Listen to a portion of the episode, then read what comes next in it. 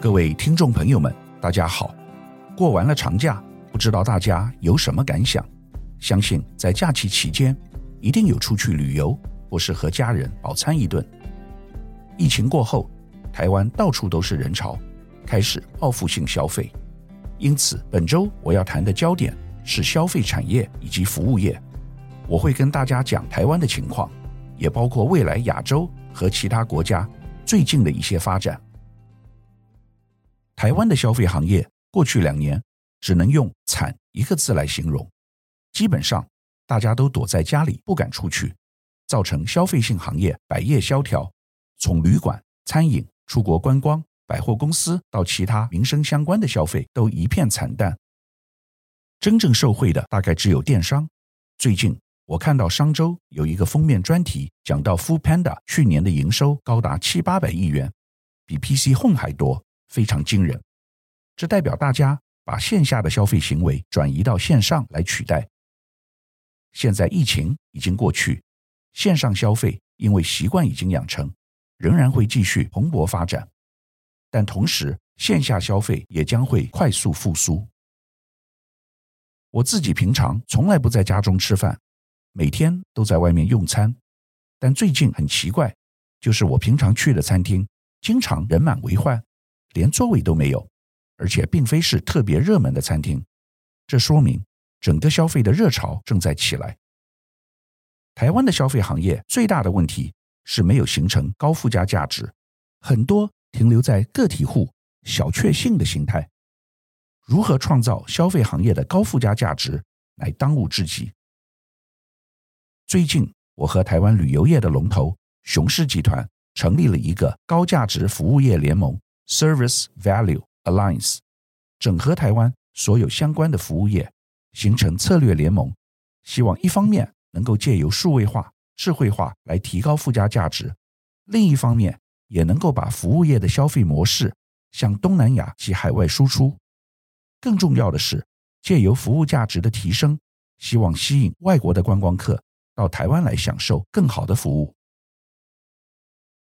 美国的消费行业近期大幅成长，一些观光概念股如 Airbnb 股价大涨。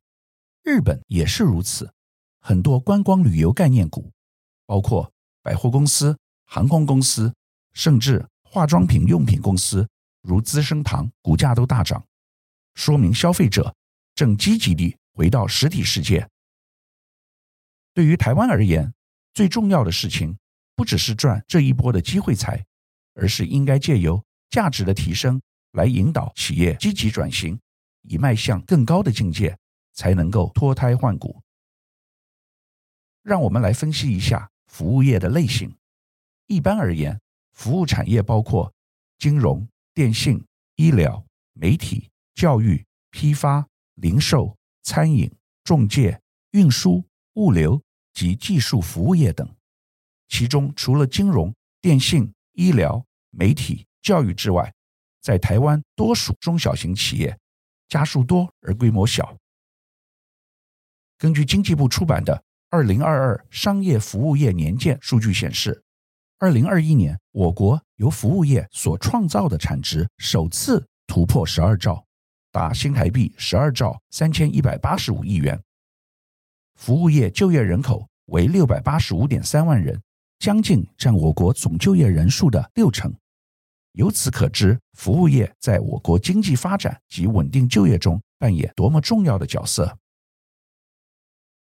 自二零二零年初 COVID-19 肆虐后，台湾服务业已有两年半的时间笼罩在低迷的景气中，加上服务业长期处于中低薪水准，也是青年人抑郁、社会 M 型化的主因。在此困境下，服务业如果没有新的商业模式、新的作为，台湾年轻人未来的机会也不会太乐观。台湾服务业急需法规松绑和产业化，但如果没有和服务业主管部会的目标建立连结，不容易有达成的一天。然而，台湾的服务业主管部会多数只有监理规范的指标，并没有产业化的发展思维。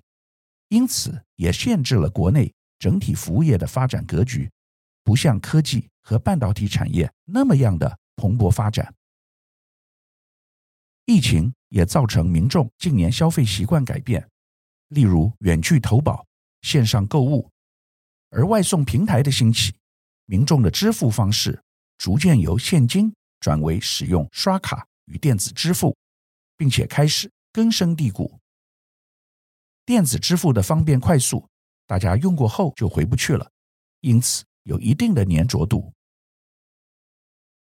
根据银行局统计，去年整年国人签账金额达三点四兆元，已正式超过二零一九年的三点二二兆元，创下史上新高纪录。史上第三高是二零二一年的三点一兆元，第四高是二零二零年的三兆元。也就是说，疫情期间，国人刷卡力道不减反增。二零二一年，由于疫情的反复，传统到店内消费，例如餐饮行业等，皆面临巨大的困难。作为高频的刚需产业，餐饮业一直是资本市场高度关注的行业。然而，因为疫情的持续以及部分商家前期过快扩张等原因，二零二一下半年，不少餐饮业标杆企业接连宣布关闭多家门店。同时，疫情的扩大从二零二零年末持续到二零二一年前半年，导致不少购物中心延期开业。因此，二零二一下半年成为了购物中心开业的大年。但实际情况是，商场与超市行业总营业收入和总营业利润皆显著下降，同时，不仅 KTV 等传统到店娱乐处境艰难，出现萎缩的还有以剧本杀、密室为代表的新兴到店娱乐。台湾服务业产值占国内生产毛额 GDP 约七成，雇佣员工比率达六成，可说是产业发展的重中之重。可是其体质脆弱，经济情势稍有风吹草动便哀鸿遍野，国际竞争力极低，几乎可以说是毫无建树。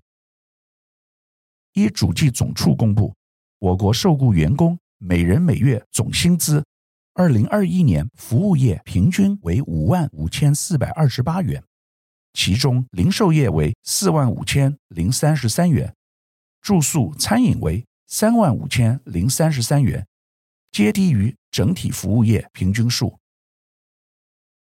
如何拉高服务业薪资，迄今似乎还是无解。即使蔡政府年年提高基本工资，平均薪资也不受影响。十年来的工业及服务业平均总月薪本薪加上加班费，名目上提高了二十二点六趴，从新台币。四万一千四百五十九元提升到五万零四百四十九元，但若扣除同期的消费物价上涨率十三点九趴，只实质成长了八点七趴，平均一年不到一趴，形同冻结。其中最令人同情的是从事住宿、餐饮、支援服务业、教育和其他服务业，合计两百三十五点五万人的收入。其受雇者每月总薪资平均都不到四万元，其中教育业甚至只有三万元，与全台湾工业和服务业的平均五点零四万元差距颇多。若上述这些行业的薪资水准不提高，台湾的低薪状况不可能有明显改善。近来的经济情势依然诡谲，过去台湾的经济主力外销电子产业。库存量大增，内需产业却是十分火热，像是旅游、餐厅或是零售等行业，跟去年相比，仿佛像是两个世界。当出口大跌，整个贸易顺差就会锐减，此时只能期待内需市场持续强盛。但台湾内需市场有长期以来的体质问题，也就是刚才所提到的低薪问题。这将牵涉到整体台湾的经济环境。当整体服务业跟餐饮业都受困于低薪状态，产业就不会提升，它的服务项目也就难以进化。所以我们最近出国旅游的人很多，但是国内旅游相对就弱势了，因为没有吸引到外国的人到台湾来旅游。关键是，就算最低薪资调涨，许多中产阶级的薪水是根本动都没动。所以，当餐厅说因为人事成本提高，便当一个要加五到十元的时候，真正受到冲击的就是那些薪水没有调整的中产阶级，因为他们被迫付出更多的钱去维持原先的生活品质。如果政府只会把焦点放在社会底层最低工资，不然就是金字塔顶端的台积电等产业，那么居大宗的中产阶级永远都会是被牺牲的那一群人。中产阶级的贫穷化会直接影响到消费产业。金华饭店董事长潘思亮说：“过去三年因为疫情，大家在家里消费，没办法在服务业消费。预估疫情后，台湾经济。”民间消费会慢慢正常化，尤其服务业接下来二到三年会风水轮流转。但他坦言，饭店业也发生订单接不完的状况。然而尾牙不能说三个月或六个月以后再来办。目前产业界最大的困境是缺人缺工，来自薪资少子化等结构性问题。服务业恢复的力道取决于缺人缺工问题是否能解决。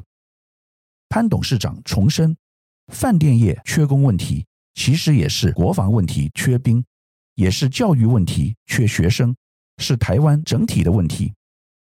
他提到，过去三十年透过自由贸易，台湾找到全球最便宜的人力，但现在局势改变，应是薪资阶级反转的机会，但也将进入高成本、高物价的时代。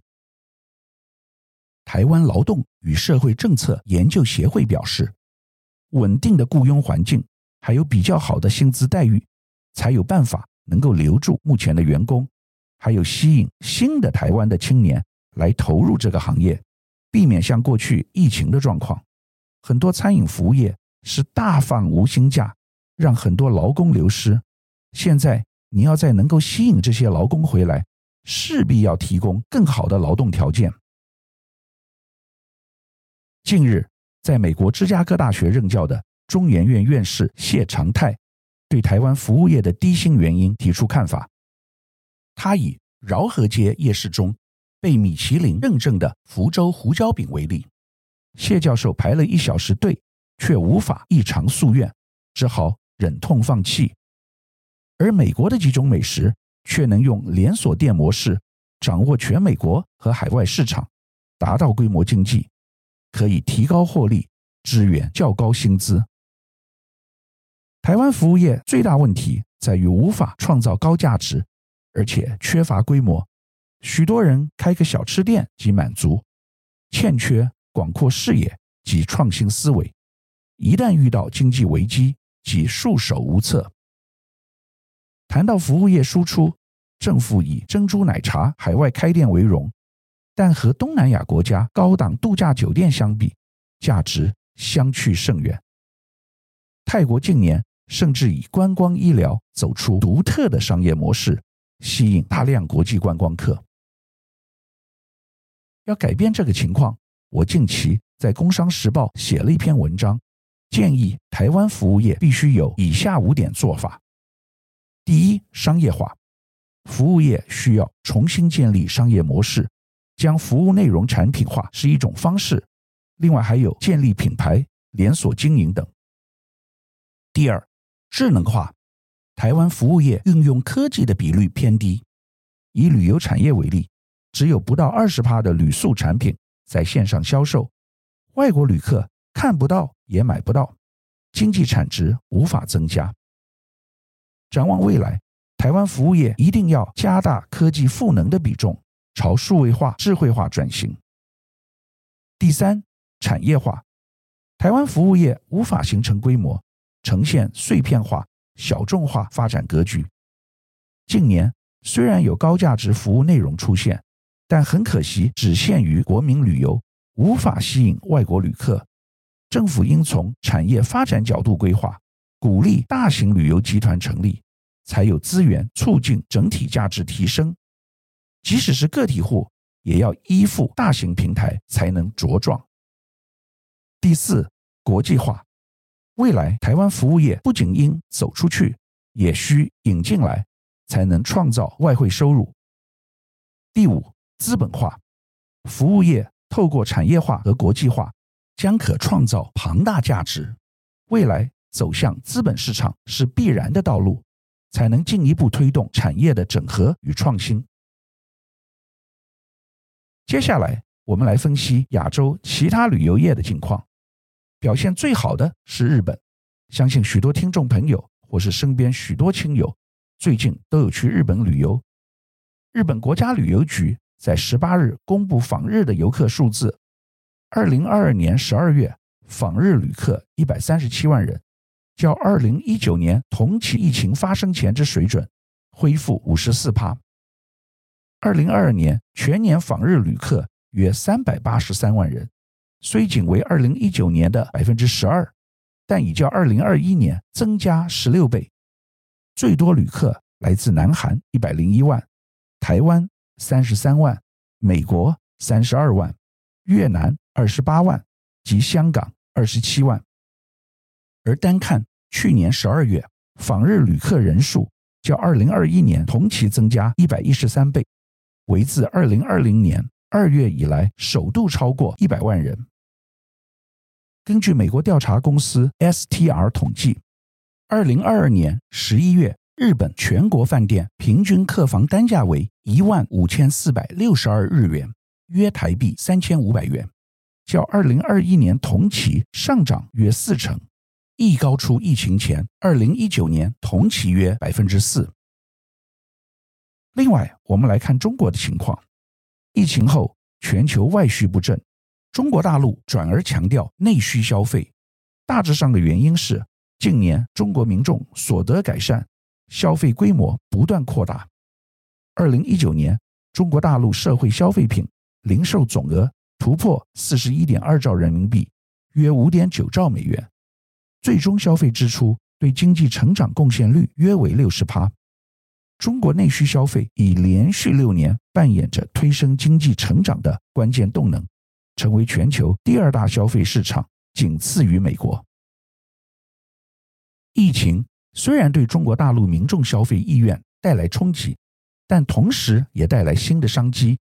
远距教学、远距办公、线上医疗、网络直播行销等新模式大受欢迎。因此，二零二零年期间，虽受疫情影响，社会消费零售表现不如以往，但实物商品网上零售额始终保持在正成长。二零二零年八月以后，中国大陆实物商品网上零售额成长率稳定维持在十五趴以上，在疫情阴霾下，成为驱动消费成长的重要动力。习近平指出，总需求不足。是当前中国经济运行面临的突出矛盾。他提出，必须大力实施扩大内需战略，采取更加有力的措施，使社会再生产实现良性循环。二零二三年，大陆 GDP 的成长主要动力来自于消费，因此消费服务也非常重要，成长更值得期待。本周我们探讨台湾的民生消费产业和服务业。疫情接近尾声，我们进入报复性消费的新循环。从欧美、亚太到台湾，全世界都是如此。从正面的角度来看，沉寂了两年多的消费产业终于要翻身了，是大好的消息。但在另一方面，却仍然存在许多问题，包括劳动力不足。薪资偏低以及数位化程度有待改善。服务业占台湾总工作人口的六十趴，是最大的族群，但却在电子及科技业的挤压下，一直无法得到应有的社会地位及重视。借由本周的服务业专题，希望大家更能了解台湾服务业的前景及问题，共同携手。探讨如何迎向更光明的未来。以上是本周我为您分享的趋势，感谢收听奇缘野语。如果喜欢我的分享，希望大家能够订阅、下载，以后直接收听我们的节目。另外，如果您想要留言与我分享您的心得，或是想要听什么样的新闻分析，欢迎到我们的脸书智门 Smart Gay 留言，或是私讯给我。欢迎大家推荐给你的亲朋好友们，邀请大家一起收听。那我们下集再见喽，拜拜。